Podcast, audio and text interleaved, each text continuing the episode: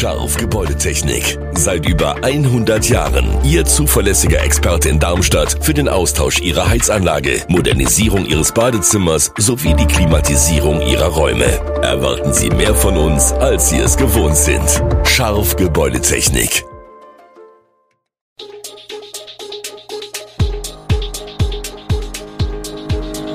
Gude, unser morgendliches News Update. Das Wichtigste aus Südhessen für Sie im Überblick. Guten Morgen aus Darmstadt an diesem 16. September.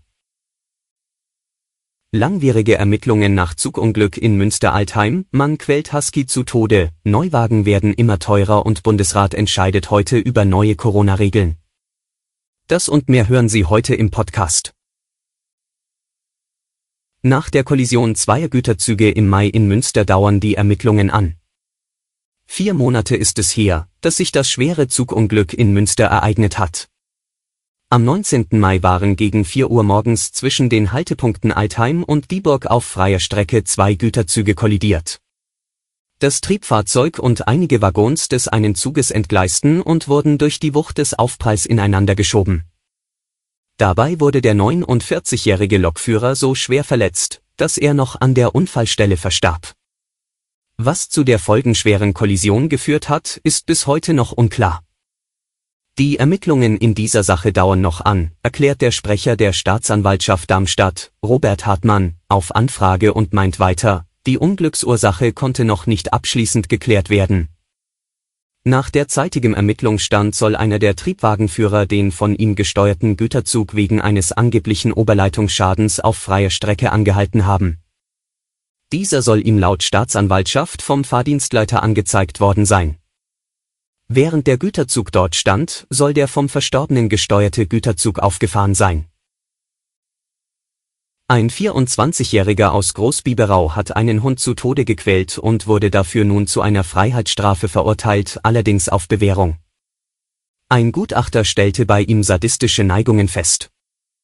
Mit der erneuten Anhörung von Zeugen, einer psychologischen Bewertung, einer für drei Jahre auf Bewährung ausgesetzten Freiheitsstrafe von 15 Monaten und einem fünfjährigen Tierhalteverbot endete am Dieburger Amtsgericht das Verfahren gegen den 24-Jährigen, Richterin Yvonne Keller folgte damit den Forderungen der Staatsanwaltschaft und sah es als erwiesen an, dass er 2020 über einen Zeitraum von sieben Wochen einen ihm zur Pflege anvertrauten Husky in zunehmendem Maße gequält und am Ende mit einer Spritze getötet hat.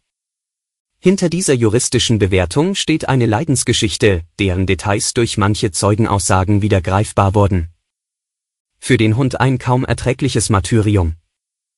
Der Mann soll den ihm anvertrauten Husky systematisch gequält haben, wohl um ihn zu absoluten Gehorsam zu unterwerfen. In den Zeugenaussagen war jetzt immer wieder von Schlägen die Rede, mit Händen, Stöcken, auch einem Schlauch. Es war die Rede von ständiger Anleinung mit immer knapperen Radien, vom Entzug von Nahrung und Wasser. Eingegriffen hatte von den Zeugen allerdings niemand. Die Inflation ist am Automarkt angekommen.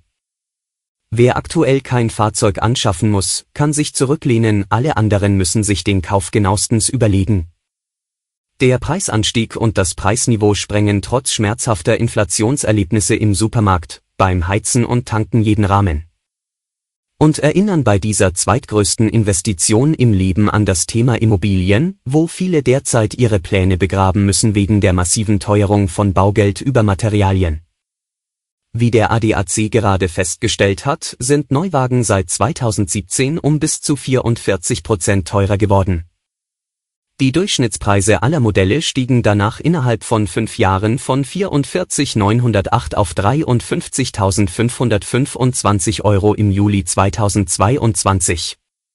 Ein Plus von 19 Prozent, während die allgemeine Teuerungsrate nur rund 8 Prozent erreichte, zumindest bis Juli.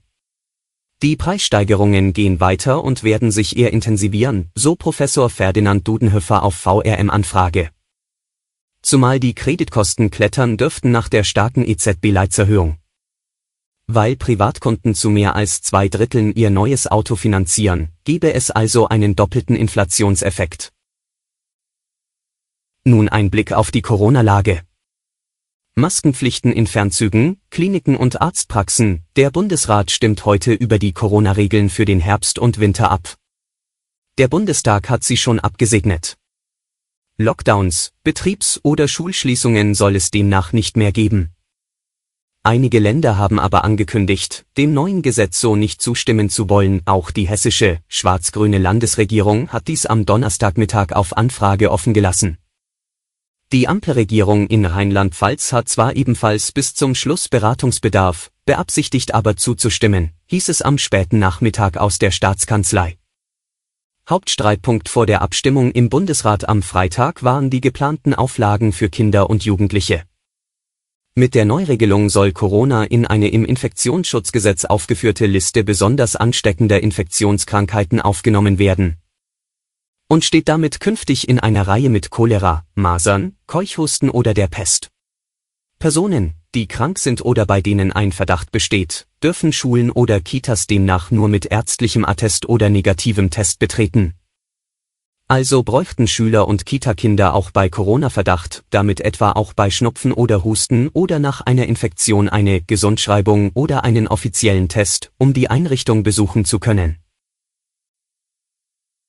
Zum Schluss noch die aktuelle Lage in der Ukraine. Nach dem Abzug russischer Truppen ist in der ostukrainischen Stadt Isium wohl ein Massengrab gefunden worden. Medien berichten von mehr als 440 Leichen in einem Wald. An diesem Freitag solle es genauere Informationen geben, sagt Zelensky. Die Russen hatten das Gebiet am Samstag ukrainischen Angaben zufolge nach einer Gegenoffensive der ukrainischen Kräfte fluchtartig verlassen. Das Verteidigungsministerium in Moskau hatte von einer Umgruppierung seiner Truppen gesprochen, während selbst kremlnahe Quellen von einer verheerenden Niederlage sprachen. Zelensky besuchte Isium am Mittwoch. An diesem Freitag sollen Journalisten zu dem Massengrab gebracht werden. Wir wollen, dass die Welt erfährt, was wirklich passiert und wozu die russische Okkupation geführt hat, sagt Zelensky nun. Alle Infos zu diesen Themen und noch viel mehr finden Sie stets aktuell auf echo-online.de. Gute Südhessen ist eine Produktion der VAM von Allgemeiner Zeitung, Wiesbadener Kurier, Echo Online und Mittelhessen.de. Redaktion und Produktion die NewsmanagerInnen der VAM.